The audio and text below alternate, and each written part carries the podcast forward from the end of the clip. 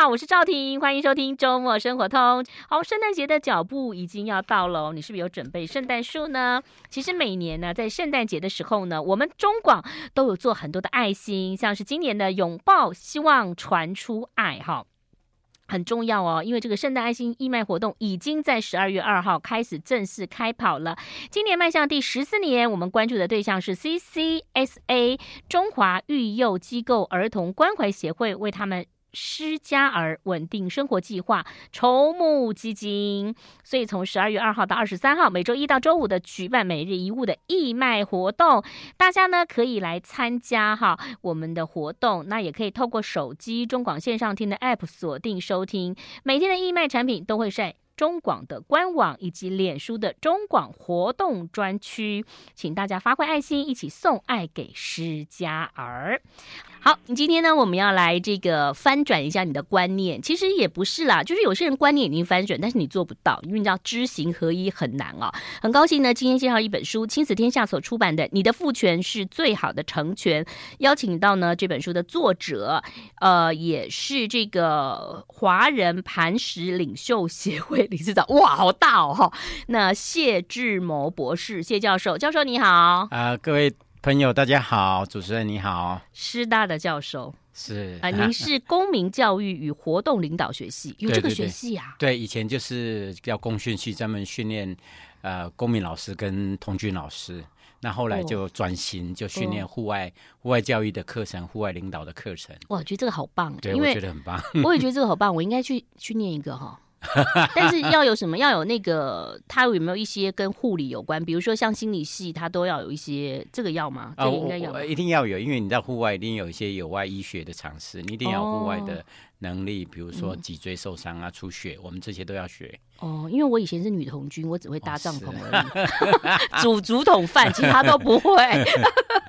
对。哎这样这样这样没有办法加分，可能没办法。我我参加过那个全国大露营，也没办法加分。因为露营露营走路不用那么远，但是走户外领导课程要走很远。哦、嗯，所以要体力也要好。对，我们的课程通常有时候会十几天在户外，所以包括划帆船或是登山，嗯、所以还是要有体力。哦，有体力。老师，你这本书啊，其实你谈到就是说，其实家庭教室跟世界都是孩子的学校。对。然后里头其实写的很扎实，哎。对。那个。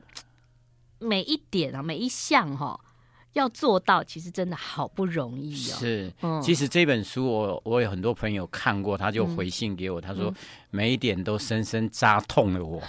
嗯、那个痛，我就问他什么是痛了我。嗯、他说每一点都让我们成为家长或老师的，好好反思我们怎么对待下一代的孩子。嗯、是，但是你知道吗？在现在这样的一个比较制式的教育体系当中啊，嗯、那你说孩子老师要慢慢来，然后老师要给他时间，有点难。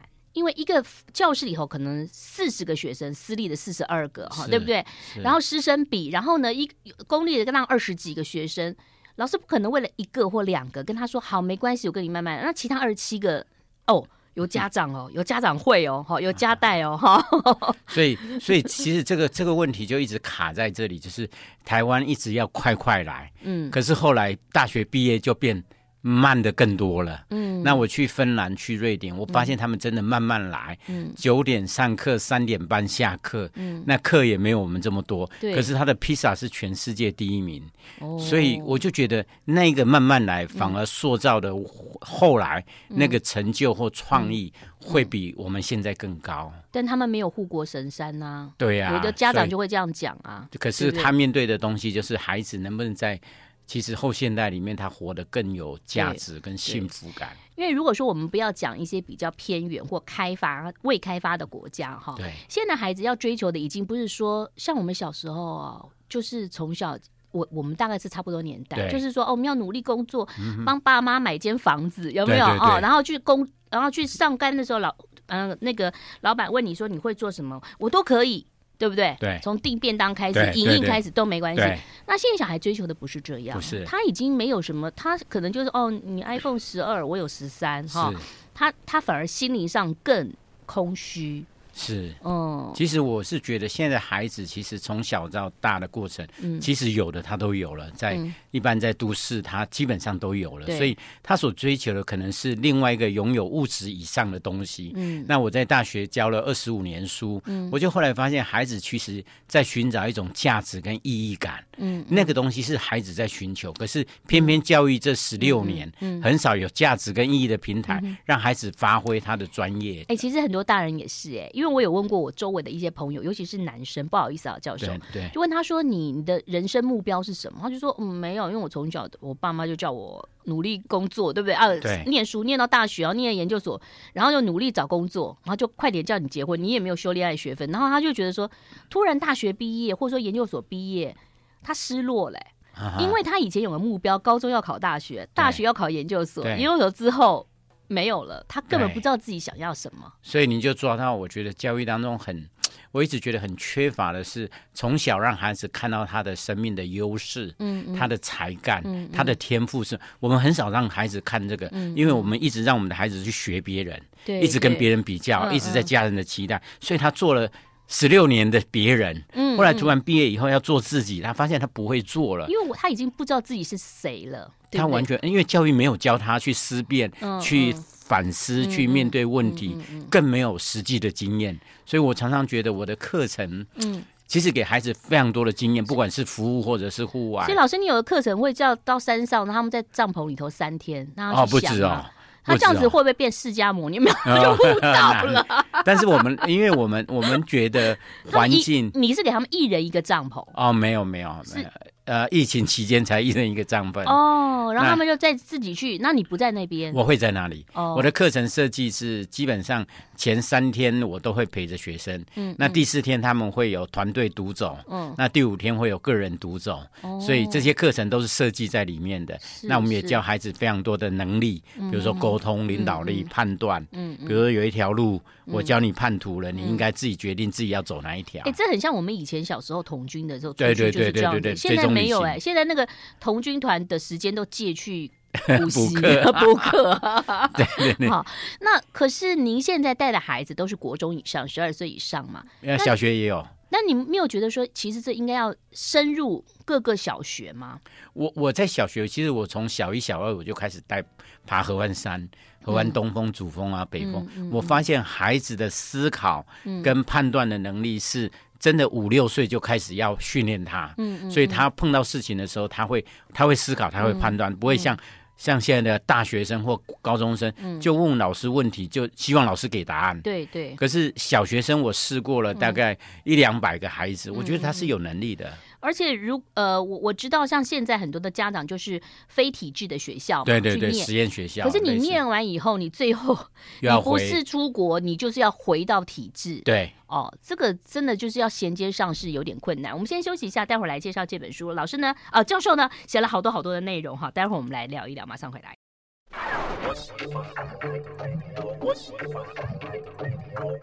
好，今天呢，邀请到了是体验教育的实践家谢教授。你的父权是最好的成全。事实上呢，我都觉得，如果我真的可以跟教授一起的这个去爬爬山啊，啊，划划独木舟啊，我看我的身材应该就是会慢慢的变成这个自己想 想要的哈。体力要先好，是不是？呃，还好，我们碰到很多孩子其实是慢慢来的，孩子体力都比我们好，欸，哎，哎。不见得 哦，那您怎么在接接触孩子当中看得到他的潜力，或者说他的不足呢？因为有的孩子不行的时候，他不讲。是。有的孩子呢，其实明明醒，他就哀哀叫，对，对不对？对，嗯，其实我因为我设计的课程比较是团队走在一起，嗯，所以我们是一个 team 团队，所以团队的时候就有团队的冲击或互动，嗯，或者是分享。那我们在出发前常常会跟孩子说，你有状况一定要说，嗯，那就如你说的，很很多的孩子撑到最后，嗯，不行了，他都不说，嗯，那他就会发飙，嗯，他就完全不行了，他就会真的走不下去，就开始哭泣。那这也是很好。团体来面对这个冲突，那有些孩子是明明走着都不走，啊、那可能是毅力的问题，嗯、可能是他不想克服。嗯、那这也是另外一个孩子的议题，因为我相信这些议题不是登山的时候才发生，应该是过去就有经验的东西，嗯、刚好透过登山这样的困难，或是走路当中的上坡就撞击他的问题，所以我都会处理这些团队的议题。那这个团队哈，有的人就是很服从团队，像我这种就是一定是服从团队的。那有的就是说他没有办法，他本来在学校就无法融入团体团队，你硬要把他放在这里头，会不会团队里面的人会觉得他被拖累，然后他自己也觉得跟他们格格不入？其实我最喜欢这样的学生，因为、嗯、因为我带很多有挑战就对了。啊、呃，中辍的孩子，很多高官的孩子，嗯、事实上他们只是在学校不断的被否定，嗯，那但是因为我的课程给他很多的肯定，嗯，比如他会用登山杖，他会绑鞋带，他会搭帐篷，嗯、他会煮饭，他会生火，嗯、我有两三百个肯定，嗯、所以那个孩子的价值感是在这边产生的。是。虽然他有一些旧有过去的原生家庭的伤害，可是到户外的时候，嗯、你会发现这个孩子。变得有能力了，我觉得那些东西就是我可以在户外里面找到孩子适才适用的位置，嗯、让他去发挥他的平台。好，所以我们要 follow 到后头，他们会回家是不是又一样了？那如果又一样的话，父母亲就就要改变自己家里头的感觉，要把它变成像。教授这样上课的感觉，这是你很乐观的说法。就是如果一般的孩子，我觉得家庭要改变比较容易。嗯，但是我碰到比较多高官中错的哈，那其实是困难，因为家庭还是施工人，所以中途之家安置的机构是很重要。但一般的孩子，我还建议父母亲可能要提前理解，你的孩子上山以后。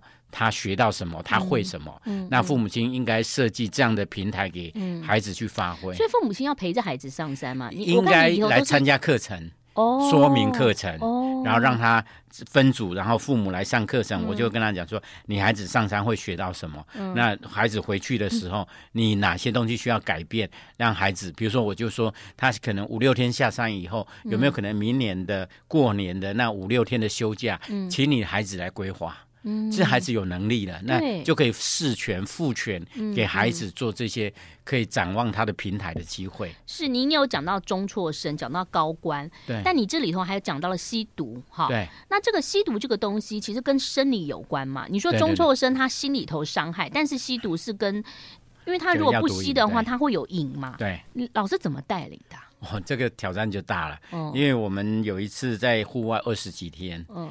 那我就前七天二十几天呢，二十几天走南二段。那我发现孩子前七天都想逃跑，我们把鞋子跟头灯收了，他晚上还是要逃跑，因为毒瘾发作。你晚上把他鞋子收了，我一定要收，因为白天走路嘛。嗯嗯。晚上到营地要睡觉，鞋子跟头灯都收了。他中间走的时候他不会跑，我们在那里呀。哦。所以他跑不了，他晚上还算乖耶。呃，不会突然往后跑，他应该不会，因为我们那么多人守在那边，所以。第八天以后，我就发现他不跑了。第一个，我们在深山了，他也跑不了了。嗯。第二个，他开始呼吸那个新鲜的空气，不一样。我觉得他的肺开始感受到很不一样的东西。嗯。所以我们做了十二个，有六个孩子戒，那有六个不能戒，是因为家里本身就有毒品。那你这种戒断，就是说。这个是跟宗你你带的这是跟宗教、呃、没有关系，就一般呃冒险治疗课程。那这个要咨询医疗人员吗？呃，智商人员，智商，因为他们他们如果很很就是毒瘾重的话，会不会有一些什么其他反应？因为我是看电影，我们基本上是成瘾的，不是过重成瘾的。哦，是，就是已经成瘾，但是还没有到就轻度成瘾。哦，特别十几岁孩子大部分都轻度成瘾了，十八岁。嗯嗯嗯其实说到成瘾啊，谁不会？像我也是咖啡成瘾，有人手机手机成瘾，对不对？韩剧成瘾啊，其实蛮多的。每次看完回来看，先生说：“ 哎，怎么长得跟韩剧差很多？” 好啦，这个是开玩笑。老师，你刚刚讲说很多都原生家庭不允许，对。那事实上，你自己的原生家庭，呃，也不是说像一般的这种小康家庭、公教人，你是小时候就是去爬树，哎，你的特长是爬树。我应该是小时候被家暴，所以是母亲母亲被家暴还是母亲被爸爸家暴？那我也被家暴，你也被家暴，所以我爸爸四岁，我四岁的时候，我爸爸就追我，我就会躲在户外，一个人在山上住四天三夜。嗯，我就开始在野外生存。那你那时候有想到说大了以后要带着妈妈跑吗？呃，后来他们就分开住了。哦，对对对，所以我就在美国念书了嘛。嗯嗯。那我觉得这样的经验就是为什么我喜欢户外这个课程，因为户外就是我家的感觉。那你这样子被家暴，其实你是自己独立长大，你是怎么样可以去？出国念书啊？因为出国念书不容易耶，还有钱。你是 你是功课很好，公费哦，功课不好。我大学联考英文四分，所以 哎，四分很好 哎。来，掌声鼓励一下。四分，我念体育系这样子哦，所以所以我我后来后来就对对心理智商有兴趣。嗯嗯嗯。那后来到美国念书，我就很认真。你很认真。我我跟未婚妻出去，后来她就嫁给美国人。所以我就很离很难过的到印第安纳大学打工、oh. 洗碗，那洗到一一九九二年，我就就就状况就不好了，嗯、对，嗯，然后后来我就，你洗碗的时候有念书吗？那时候？有有念书，就非常累，嗯，那后来就成为基督徒，嗯，那之后学校给我全额奖学金，给我六年，嗯，我拿了八百多万台币，哇，把博士念完，哦。而且老那个教授跟我们说，他的论文是第一名的哈。对，这个领域的第一名。这个地方再给我们配一下掌声鼓励好，先休息一下，马上回来。I like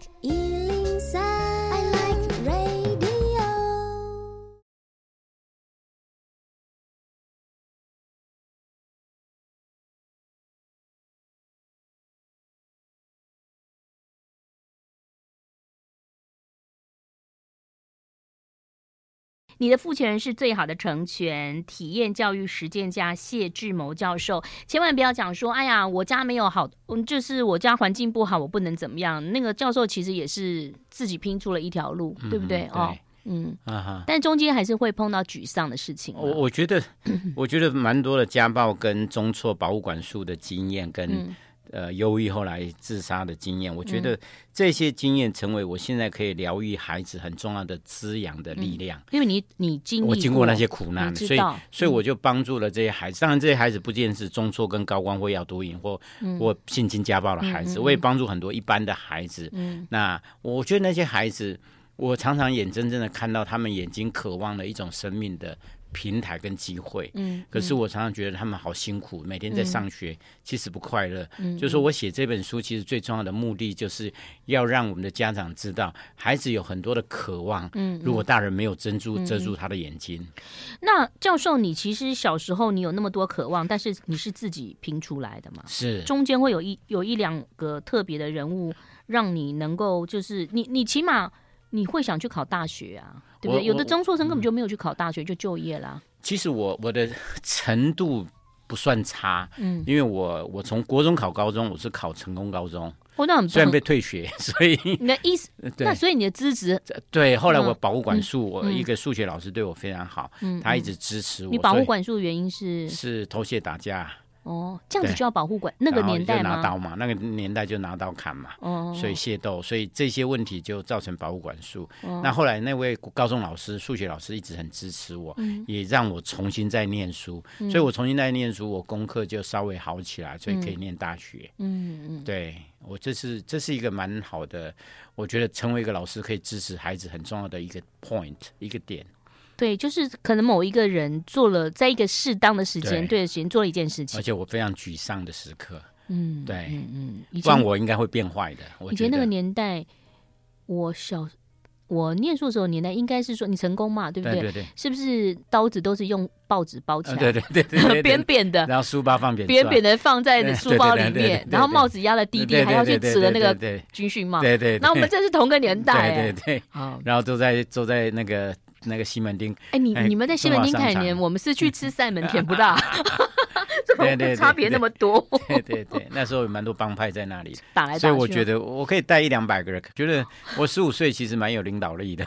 现在回想起来，那个看你的看你的样子也是可以的哈。对，我觉得那个生命的过程，我就觉得我就回。回拓过去所有过程，我觉得那是帮助每一个孩子跟我在一起的时候，那个生命的笑容是不一样的。所以其实这个不应该这样讲，但是你从那个地方你看得出你的领导力，因为你可以带一两百个人，不简单。但是你这不简单啊，不简单。就换一个换一个方向，你不是带一两百人砍人，你是带一两百个孩子找到自己。我现在带两万多个了，两万多个孩子。这二十五年，我带两万多个孩子去服务、去登山、去做任何的课程。那你自己有孩子吗？我没有孩子，嗯，所以很奇妙的是，我把别人的孩子都当我最心爱的孩子来疼。哇，对，我觉得很美的一件事情，嗯、就看到孩子，嗯，他启动了非常不一样的翅膀。嗯，好，我们来介绍一下这本书，嘿嘿。叫你买书啦，就不要讲太多，对不对？哈，是。哎，这本书呢，你的父权是最好的成全，亲子天下所出版的。那这个教授有说，一开始就是倾听内在的声音，接着就是跟人建立连结，然后迈向目的之路啊。倾听内在的声音，这个是很重要。刚我们讲到，对，对不对？哈，就是说他有很多的方法，你这里头有讲到了很多，比如说勇敢啦、察觉、反思啦，哈。这个我们小时候哦，都是我爸都说吾日三省吾身，每天说你晚上睡觉的时候，你都要记得你今天做错什么事，然后我就觉得啊，好无聊啊。你知道这种话，同样现在跟我的女儿讲，她都在翻白眼呢。是，她也觉得我们很无聊。所以，所以我的课程很美的是，我在早上六点半到七点，我让孩子坐在一个树下，他们起得来吗？起得来，他们就读书。我觉得。每一个教育应该让孩子有半小时属于他们自己的空间，嗯，找一个地方去阅读，嗯，那特别是有一些学校校园比较漂亮的，对，其实可以让他在校园阅读。我觉得那个孩子能够安静面对自己，所以是不是要抛开手机？跟你的那不能，我觉得需要，嗯，对，我现在很多人手机成瘾，哎，对对对，我觉得教育缺乏那个空间让孩子安静，对对，那与人第二步是与人有连结，对。每个人都希望有渴望连接嘛，是，就是不管你是什么年纪，就是你希望认同、渴望连接，这本来就情感。所以有些人说我不要，我喜欢一个人，但是没有哈，嗯、怎么样跟人家连接？哦，我觉得有一个部分就是他能够听得懂别人。的议题，比如说同理，嗯嗯、他知道别人的需要，可以跟别人互动跟表达。嗯、我觉得那个沟通是成为连接很重要的能力。嗯，所以这就是我的课程为什么放很多的沟通、表达、分享的东西。会不会很多人白目？就是没有？有有很多的孩子是白目的，他的讲话就是你就觉得完全没有脑袋在思维。所以我，我我我其实，在课程当中让孩子去思考更多的东西，不然就啊好啊很好啊没有啊就会。嗯、我觉得那个孩子是不会思考的，嗯、他一直等待上面的人灌很多的东西给他。嗯、可是这不是我的教育方式。也或许他有想，但他不想跟你讲。他想说，反正我讲，你只要听好或不好，反正你只要看成绩。或不会一次、两次、三次，他就不愿意讲了？还好，我的课程比较没有。我说之前他们的经验、啊，他们的经验就是这样。他们在学校老师都问他们有没有意见，他们通常就没有。嗯。所以他们就开始沟通，以后就会跟团队合作，嗯、然后我就训练了一些平台，让他去解决问题。嗯，所以我又用了很多的户外的平台让他解决，嗯、比如说我有一些呃灾难的课程，比如说高山症，嗯、比如说跌倒，那他们就要去解决。你还要找人假冒人家摔倒在那边，哦、对对对对，你好聪明哦！我有我有很认真看好不好？对对对，虽然没有考到师大，我但我找登山客来假冒一下。我毕竟住在师大附近，好不好？找登山客，他们看到他们很聪明，就直接先去找找求救。对，这个就跟我之前有访问过一个。讲说，你如果看到溺水什么的人，你其实第一个就是要先找求救，先丢丢东西，不要自己下去，因为你要权衡自己的那个能力能力能力。对，那其实这里头有讲到一个，就是说你有特别叫他们某一个人某一些人做领导，对，那他们自己去讨论，但他们讨论之后出去的结果可能不成理不如理想的话，这也是一个经验哈。待会儿跟我们分享一下，好不好？好，马上回来。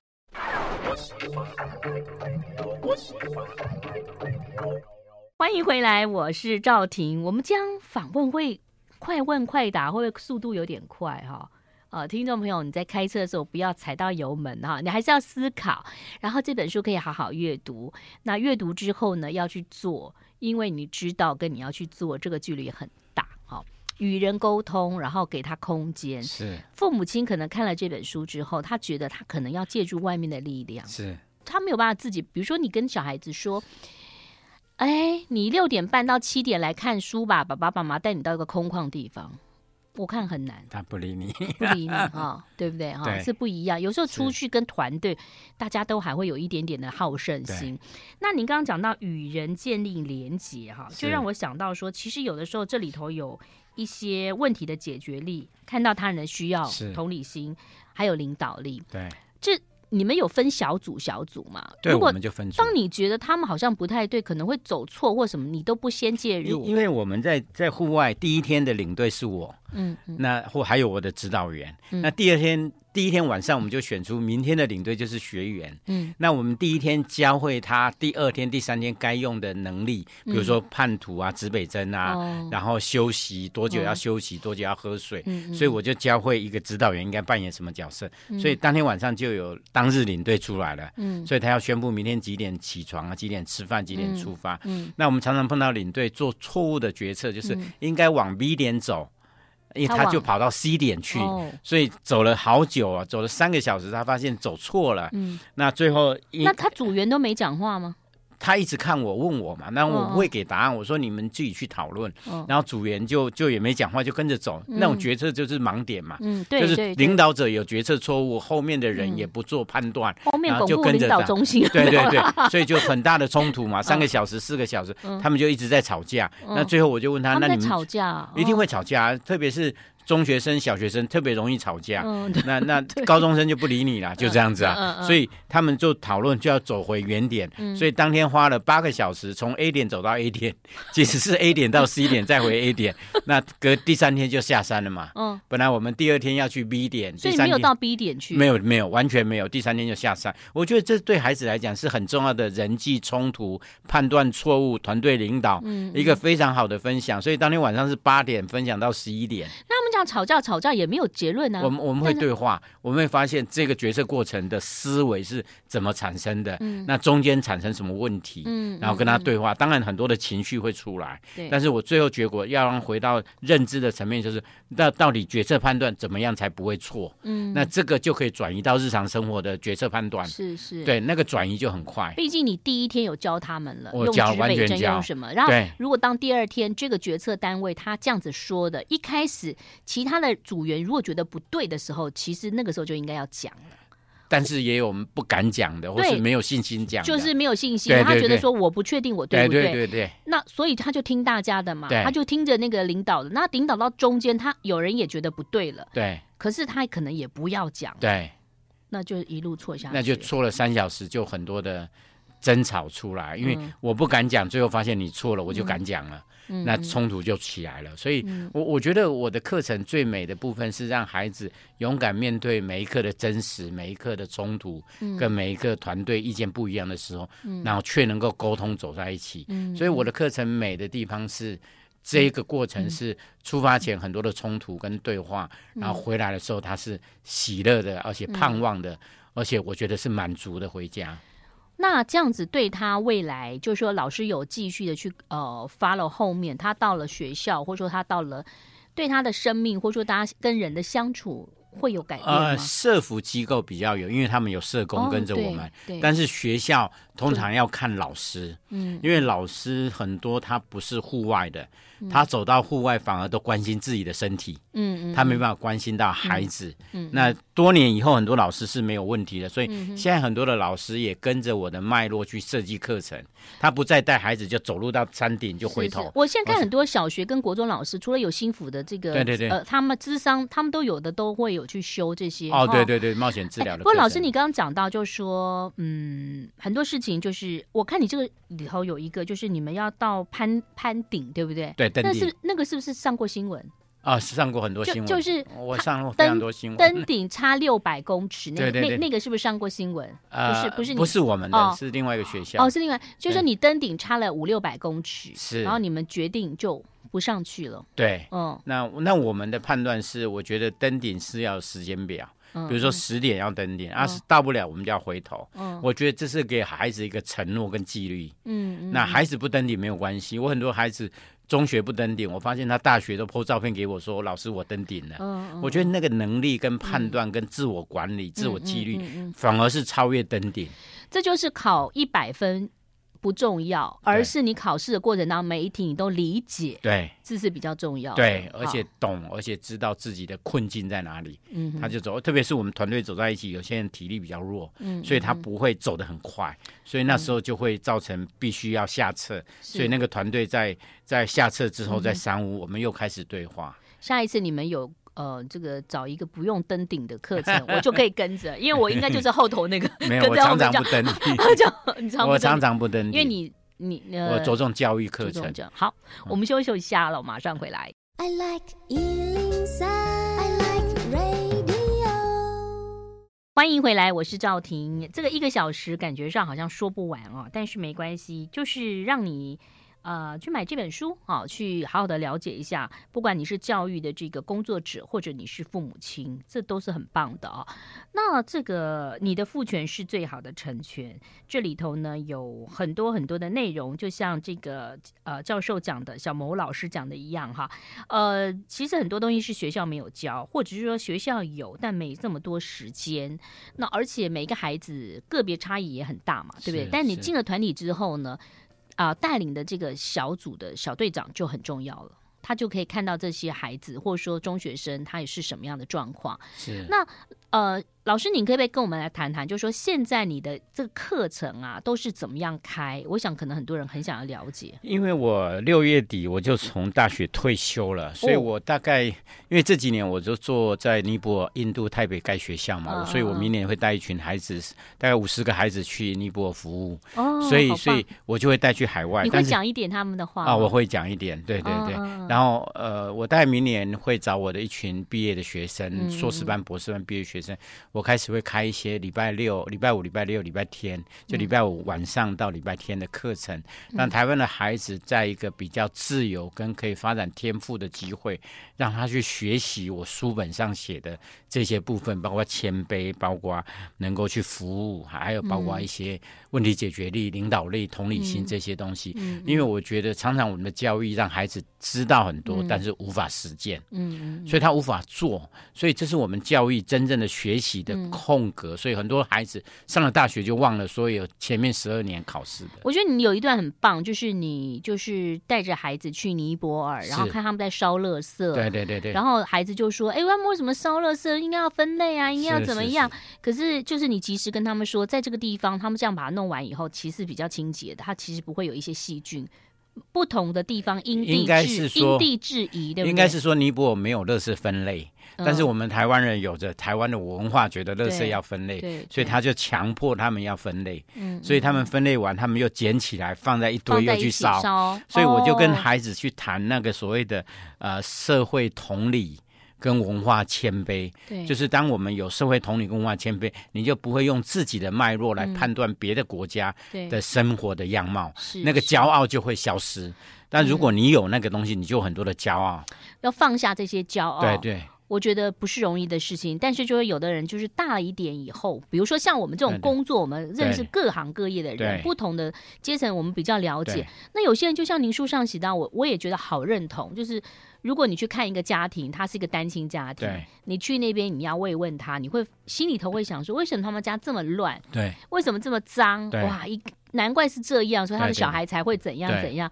但你忽略到一个呃重点，就是可能这个单亲妈妈她有太多的时间要去赚钱，她实在没有心力哦。我觉得这个就是。站在别人的角度去想，现在孩子少了这样子，其实我觉得大很多大人也是一样。对，特别本质上，这个妈妈的成长环境本身家庭就是很混乱的，嗯，嗯，他的学习模式就没有要很干净，他没有一个学习，他不觉得他这样乱，他也不觉得要很干净，他从小就这样子，所以，所以我们常常带着我们训练的那种高规格去判断一个跟我们不同。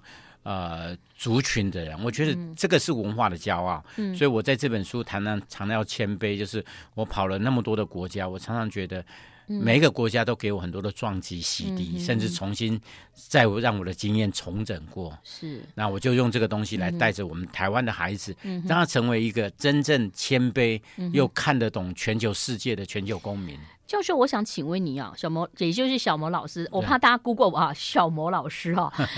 为什么是尼泊尔？你为什么选择尼泊尔？尼泊尔是因为因为尼泊尔有一阵子地震之后，他是拒绝援助嘛，哈，呃拒绝外。他是他是有援助，但是援助的东西很多都是政府拿去了，哦，所以地方的援助变得少了，所以学校从二零一五年到现在都还没有重建完。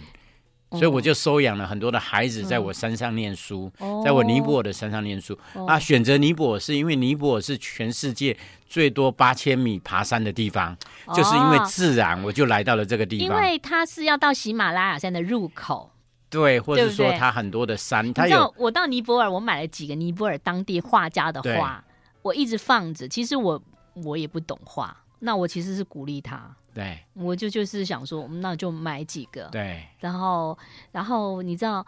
我们去尼泊尔蛮感动的，就是有一些孩子一直追着你，有的是跟你要钱。你看他小孩大概才四岁，他抱了一个两岁的，他沿路跟着你。对，那领队就说你到最后再给他。其实你知道，身为妈妈的这些其实都舍不得，因为他觉得说你先给，后面就会很多。那我们后来就觉得无所谓。对。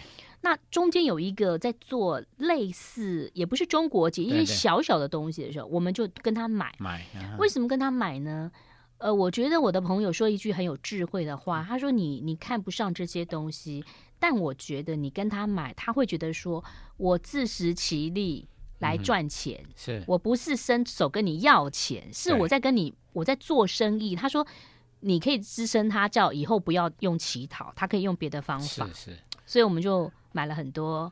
一些这样的方式比较比较健康一点，比较当地的孩子。嗯、对，但当地他不见得的是藏传，他大部分都是印度教比较多嘛。哦，不见得，哦、不见得。那个尼泊尔种族非常多，很多，非常多，藏族的也有，嗯、印度也有，巴基斯坦的也有，非常多种族。嗯嗯，对。所以你完全就是跨宗教，我我心里蛮强的。我在巴呃，我在印度，在尼泊尔，在泰北，我在孟加拉，自我适应力都非常好。嗯嗯。嗯对，所以我我谢谢我过去有那么苦难的经验，嗯，这是我帮助很多孩子或带很多的台湾的学生去帮助更多的人，嗯，很重要一个心理很重要的负担，就觉得，嗯，我们是全球公民，绝对不能讲国际行动力是用嘴巴讲的，嗯，而没有做实践的这一块。是好，嗯，那如果说你想要知道更多讯息的话，除了买书之外，请自己去搜寻。谢智谋脸书有脸书，谢谢的谢，智慧的智，谋略的谋。好，谢谢有智慧有谋略的小魔老师教授，谢谢你，谢谢大家，拜拜。